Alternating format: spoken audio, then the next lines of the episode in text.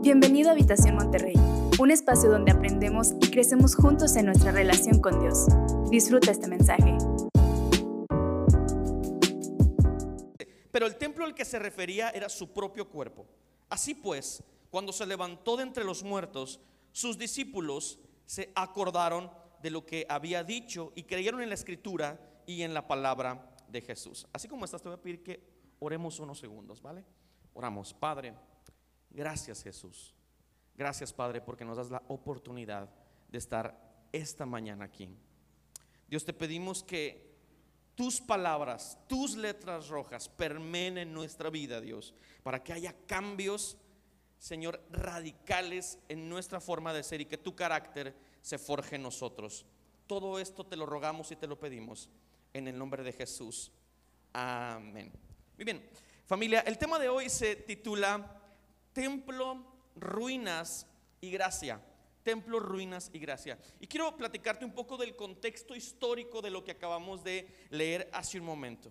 Bien, eh, para los judíos, el templo, o sea, eh, el edificio que habían eh, edificado, perdón por la redundancia, para el Señor, para el Dios Todopoderoso, eh, bueno, pues era algo muy importante en la ciudad, ¿no? De hecho, venían judíos esparcidos por muchas regiones para una festividad anual en la que, bueno, podían pedir perdón por sus pecados y era una festividad muy, muy importante. La festividad era importante, pero no solo la festividad era importante, sino que el templo tenía un valor, la verdad, eh, muy sagrado, ¿verdad? Nadie se metía con el templo. De hecho, cuando eh, había, por ejemplo, esta pelea entre romanos, entre romanos y entre eh, romanos y entre judíos, ¿verdad? Que a veces los, los, romanos querían por ahí sobajar a los judíos y todo este tema.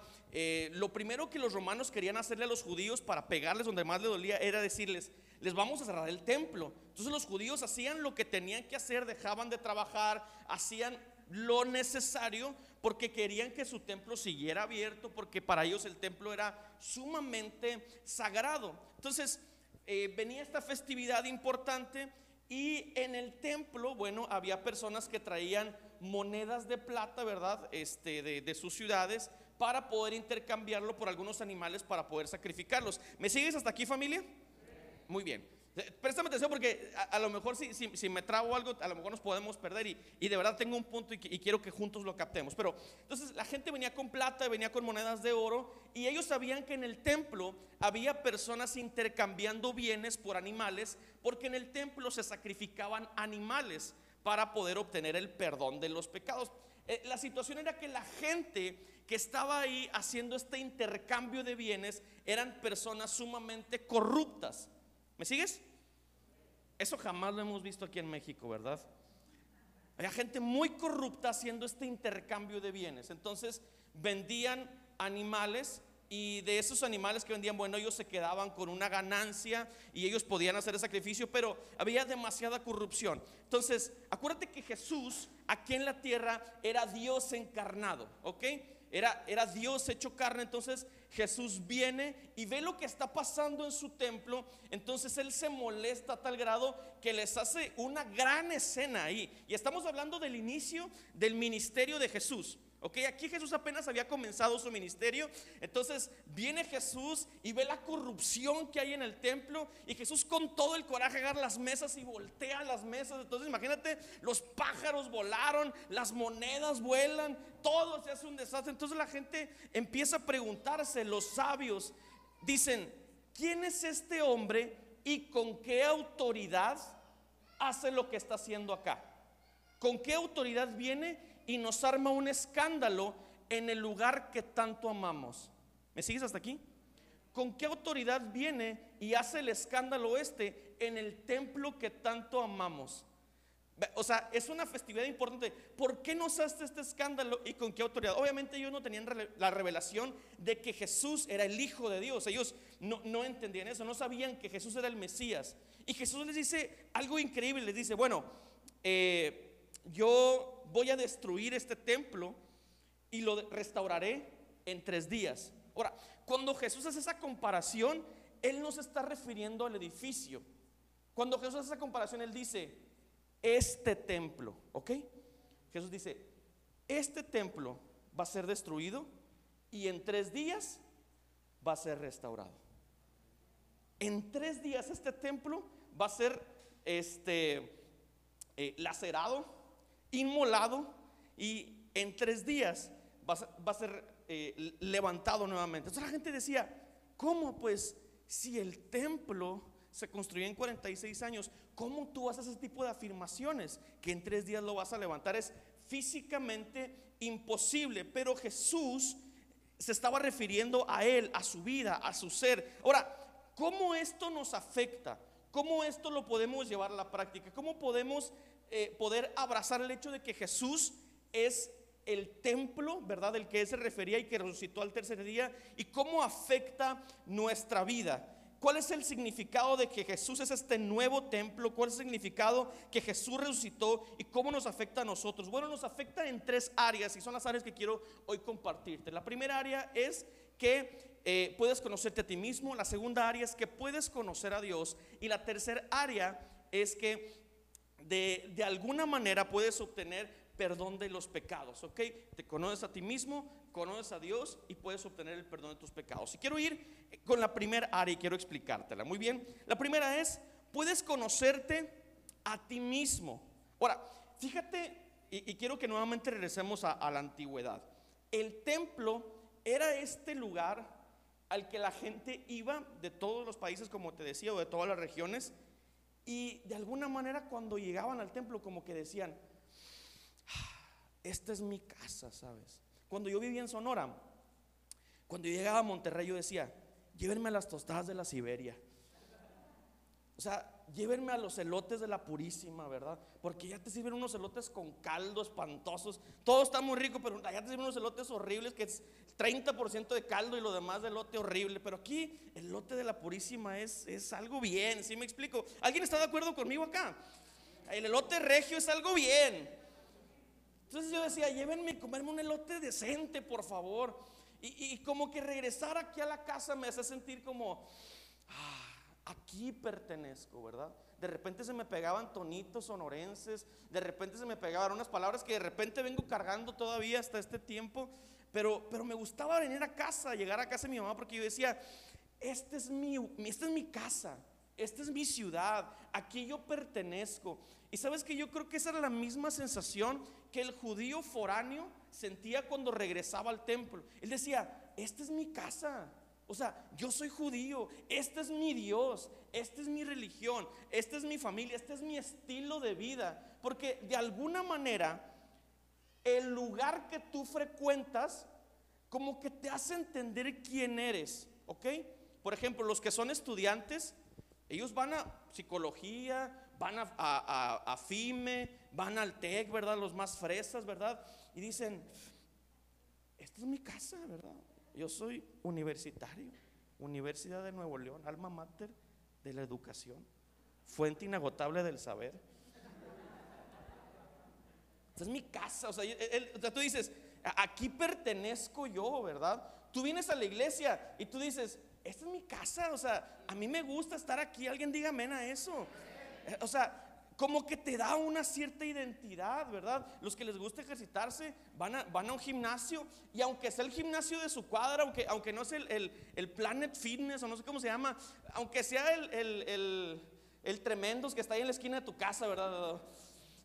O el Papazote, no sé cómo se llama el, gimnasio que está en la... O sea, tú dices, yo aquí, esta es mi casa, este es mi... O sea, porque el lugar que tú frecuentas te da identidad, ¿sí me explico? O sea, el lugar al que tú vas, de alguna manera te, hace sentir que tú eres parte de algo. Por eso, cuando estábamos en pandemia y que cerraron todos los lugares, había muchas dudas. La gente decía, ¿quién soy? O sea, es increíble, pero a veces como que cuando no frecuentamos los lugares que normalmente frecuentamos, como que de pronto perdemos nuestra identidad, no sabemos quién somos realmente, ¿verdad? Ya, me quitaron el gimnasio, ya me quitaron este, la iglesia, ya me quitaron la escuela, ya me quitaron los lugares que normalmente frecuento. ¿Quién soy? El trabajo exactamente, o sea, ¿qué clase de persona soy? Cuando no estamos frecuentando un lugar, como que a veces se, nos pierde del lugar quienes somos. Ahora, el hecho de que Jesús sea este templo encarnado, ¿sí? ¿me sigue hasta aquí? O sea, el hecho de que Jesús diga, mira, el templo es una edificación terrenal y finita, un día va a llegar a su fin. Pero el hecho de que yo venga como un templo encarnado y que tú puedas venir a mí, eso te da identidad. Te fijas que cuando una persona viene a Jesús, de pronto muchas cosas en él cambian. El círculo social en el que él o ella se rodean, de repente le empiezan a decir, algo está cambiando en ti, algo está raro contigo. Y no tiene que ver con que en la iglesia le estemos lavando el coco, es que conoció a Jesús y se conoció a sí mismo. ¿Me sigues hasta aquí? Entiendes quién eres, porque desde el principio Dios nos dio una identidad. Con el tiempo perdemos esa identidad, pero cuando regresamos a Jesús, ahí es donde decimos, wow, aquí pertenezco. Si es Luis lo dice de esta manera. Si es Luis dice, tu verdadero yo no vendrá mientras lo estés buscando. ¿Sí? ¿Tenemos la frase de si es Luis? Ah, ay, gracias a este padre, mija. Dice, tu verdadero yo nuevo no vendrá mientras lo estés buscando. Busca dentro de ti mismo y encontrarás a la larga solo odio, soledad, desesperación, rabia, ruina y decadencia. Pero busca Cristo y lo hallarás. Y con Él todo lo demás. O sea, fíjate que a veces los psicólogos, eh, los líderes de opinión, gente conferencistas dicen, busca en tu interior. ¿Has escuchado esa frase? Busca en tu interior y encontrarás la respuesta. Y eso es, eso es lo más antibíblico que existe. Dios nos impulsa no a buscar dentro de nosotros, Dios nos impulsa a buscarlo a Él, porque a través de conocerlo a Él nos conocemos a nosotros mismos, entendemos nuestra identidad, sabemos quiénes somos. Sabemos nuestro nombre, sabemos a dónde pertenecemos. Cuando llegamos a Jesús decimos, de aquí soy y no me muevo. De aquí soy y esta es mi casa, este es mi hogar, este es, este es mi templo. Él te creó para Él. Cuando lo encuentres te vas a encontrar a ti mismo. Si buscas otros lugares para definir tu identidad, vas a acabar más vacío que al principio. Porque a veces buscamos lugares para encontrar quiénes somos, ¿verdad? ¿Quién soy? alguien dígame que ando bien perdido, ¿verdad? Ando, ando súper, no sé, no sé quién soy. Y, y a veces buscamos en lugares incorrectos para saber qué clase de personas somos. Pero cuando abrimos nuestra Biblia y nos encontramos con las letras rojas de Jesús, Jesús nos dice, wow, soy amado, soy perdonado, soy hijo. Y esa es la mejor identidad que cada uno de nosotros puede tener como seres humanos. ¿Alguien está de acuerdo conmigo? Amén. Siguiente, siguiente cosa que aprendemos eh, con el hecho de que Jesús es el templo resucitado en tres días. Puedes conocer a Dios. Es increíble. Nos conocemos a nosotros mismos, pero podemos tener una idea de quién es Dios. ¿Quién es Dios? ¿Te fijas que en el mundo hay conceptos de Dios sumamente diferentes el uno del otro? Mira, si, si, si nos fuéramos a hacer una conferencia con toda la gente que, que está en nuestro Facebook o que tenemos en el Facebook, nos vamos, nos vamos a dar cuenta de que cada persona que tenemos en el Facebook tiene una idea completamente diferente de Dios a la que yo tengo. Completamente distinta. Y es porque el hecho de que Jesús es el templo resucitado, eso no ha permeado lo suficiente en sus vidas. Pero cuando entendemos que Jesús bajó de los cielos y transformó nuestra vida y nos llenó de su gracia, eso nos permite conocer un poco a Dios. Fíjate lo que dice Éxodo capítulo 25 y versículo 8, que esta es la idea original de Dios. Fíjate lo que dice Dios a su pueblo. Dice, después me harán un santuario para que yo habite entre ustedes. Ese es el plan de Dios. Dice, después me harán un santuario para que yo habite entre ustedes. O sea, el plan de Dios en el primer pueblo, en, el, en Israel, era, yo anhelo habitar entre ustedes. Entonces por eso Dios da instrucciones para crear un tabernáculo. El tabernáculo literalmente eran unas tiendas que representaban unas tiendas movibles, porque bueno, en ese entonces Israel era un pueblo nómada completamente, no, no, no tenían un lugar de asentamiento fijo. Entonces Dios dijo, háganme cada vez que se, que se queden parados en un lugar, hagan esa tienda y ahí en ese lugar voy a habitar yo. Porque el deseo de Dios es estar entre su pueblo. El deseo de Dios es estar entre sus hijos. Después, el tabernáculo que eran estas tiendas evoluciona y se convierte en este templo, ¿no? Después de muchas generaciones, después de muchas décadas, eh, Dios levanta un rey llamado Salomón y Salomón edifica un templo físico. Pero la idea de Dios siempre ha sido, quiero habitar entre la gente. Ahora, fíjate lo que sucede con Jesús. Juan capítulo 1, versículo 14, dice así, el verbo se hizo hombre y habitó, ojo a esta palabra, y habitó entre nosotros y hemos contemplado su gloria, la gloria que corresponde al Hijo unigénito del Padre, lleno de gracia y de verdad. La palabra habitó, habitó, en el original literalmente significa puso una carpa o puso un tabernáculo. O sea, fíjate lo que, lo que Dios nos quiere tratar de decir acá.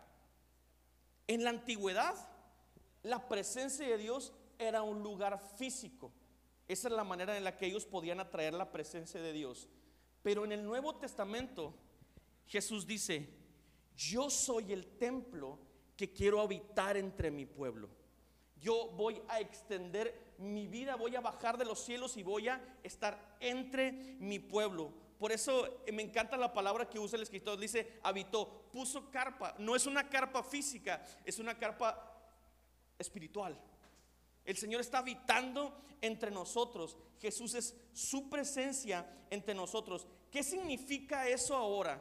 Eso significa que tú y yo no tenemos que viajar a Israel. ¿Me sigues? Eso significa que tú y yo no tenemos que construir una carpa.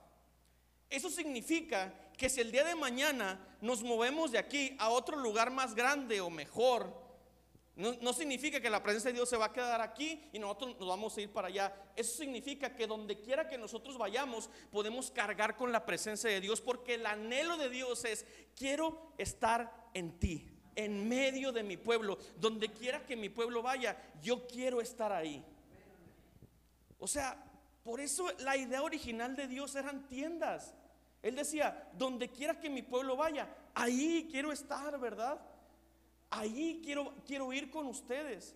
Luego nosotros empezamos a modificar esta idea. Nosotros pensamos que el lugar es lo que contiene la presencia de Dios. El templo es lo que contiene la presencia de Dios.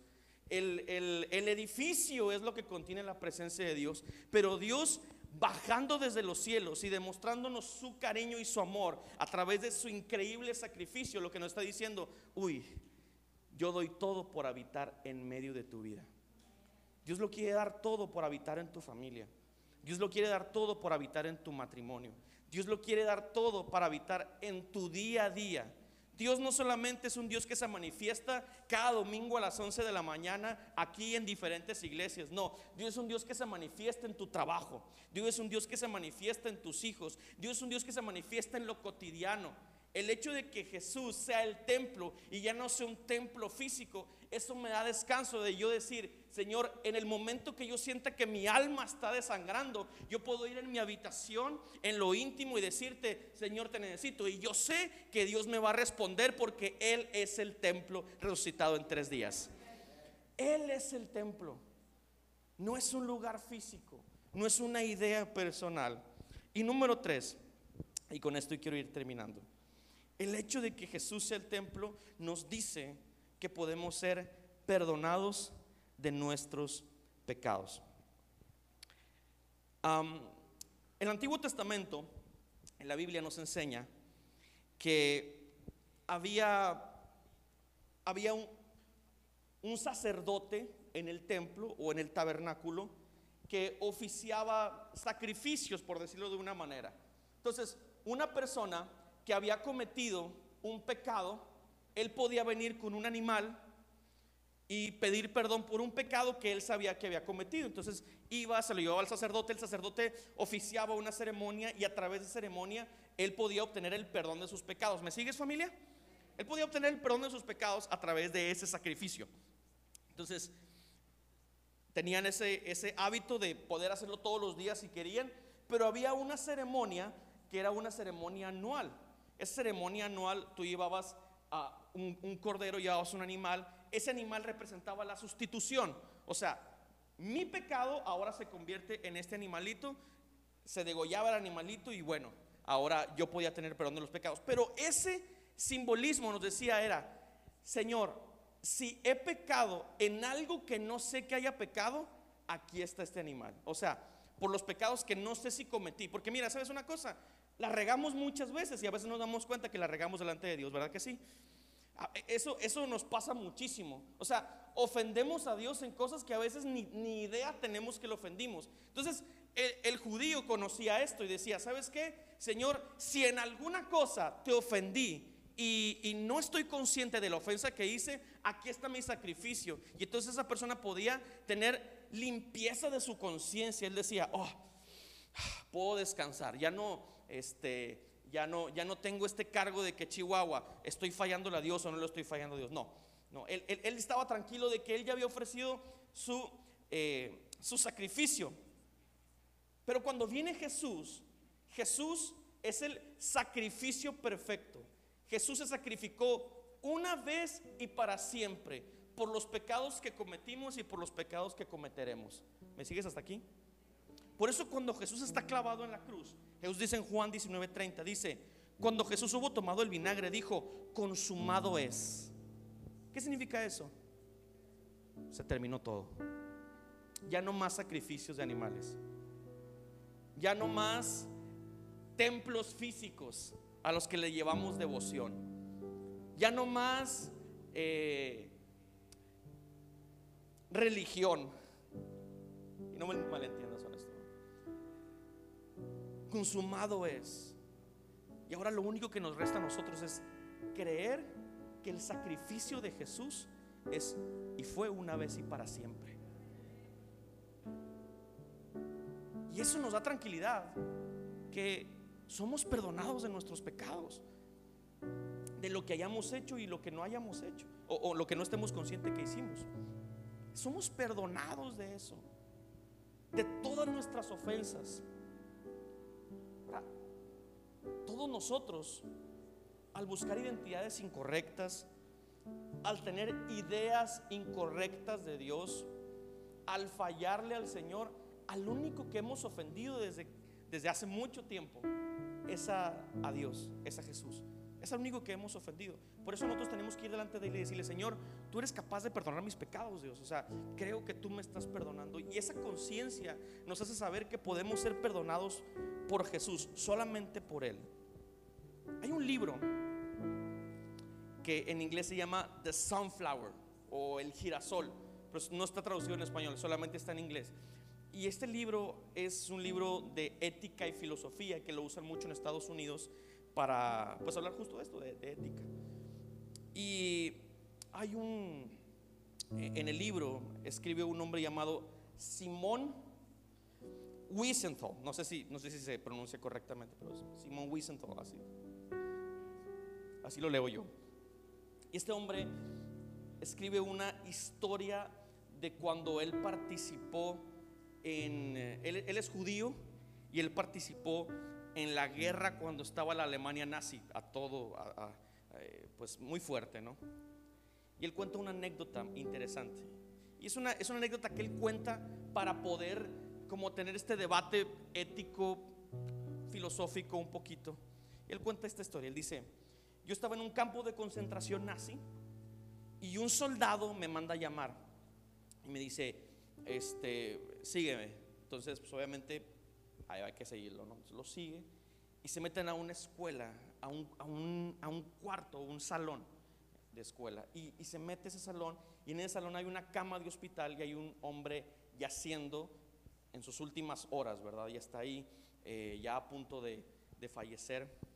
Y entonces eh, Simon se encuentra con él y el hombre tendido en la, en la cama se llama Carl. La enfermera sale del lugar y, y Carl le empieza a hablar a Simon o a Simón. Le dice, hice un montón de atrocidades con un judío. Dice, y quiero obtener perdón de un judío, por eso te mandé traer acá. Y dice, y le empieza, cosas que no, no te voy a, a explicar, pero este hombre le empieza a decir todas las atrocidades que le hizo a este judío. Y dice, siento una carga en mi corazón y quiero pedirle perdón a un judío, por eso te mandé traer aquí. Y, y la historia dice, o la narración dice, que Simon levanta su mirada y en la ventana él ve un girasol. Y dice que de pronto sintió salirse del, del cuarto, no le dijo ni una sola palabra, solamente se salió del cuarto y, y se fue. Entonces, esa es la primera parte del libro. La segunda parte del libro es, una, es un debate entre filósofos y entre eh, personas estudiosas de la filosofía y de ética y preguntan si Carl hizo bien al solamente salirse del, del cuarto. Ahora, muchos dicen que, que, que Simon hizo muy bien en salirse del cuarto porque él no había sido a quien habían ofendido. ¿Me sigues hasta aquí? O sea, tú me quieres pedir perdón por algo que no me hiciste a mí para poder tener tu conciencia tranquila. ¿Me sigues? ¿Me quieres pedir perdón a mí por algo que no me hiciste a mí? Muchos filósofos concuerdan con esto. A él no lo ofendieron.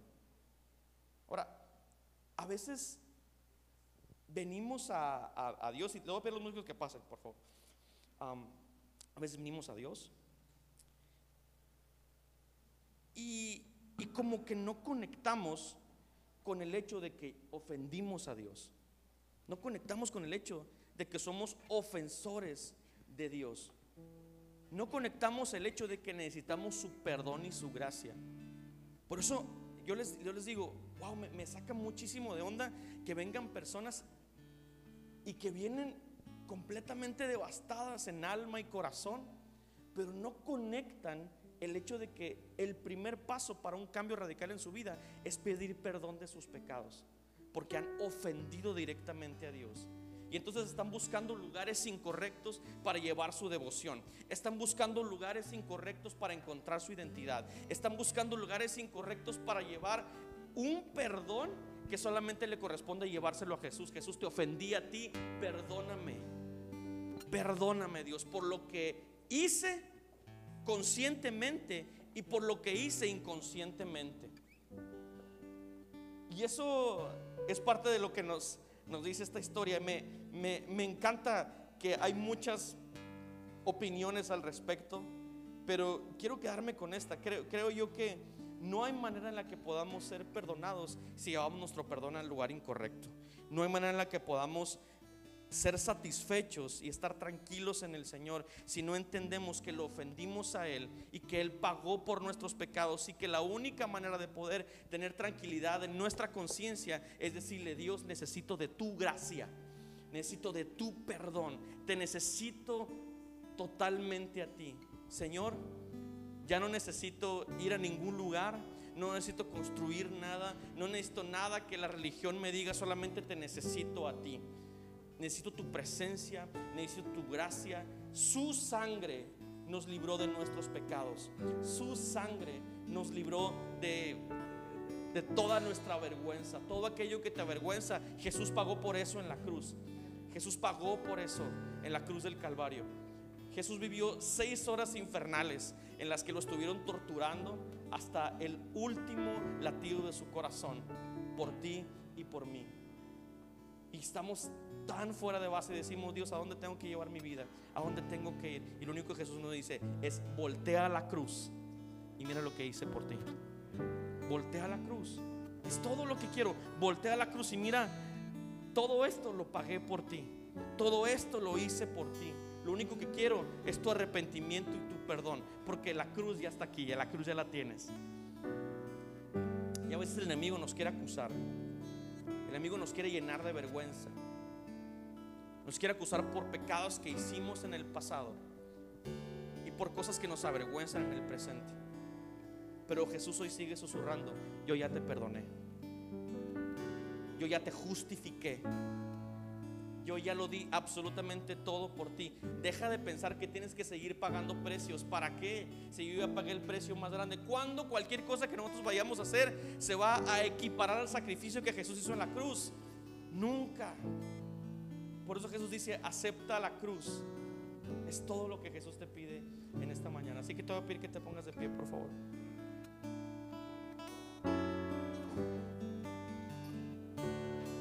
El hecho de que Jesús haya sido ese templo resucitado en tres días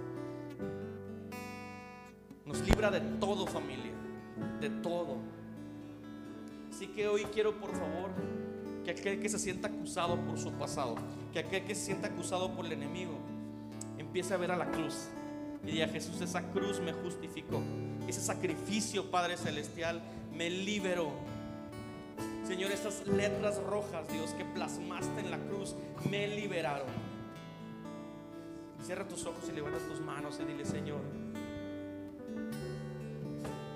soy perdonado, soy justificado.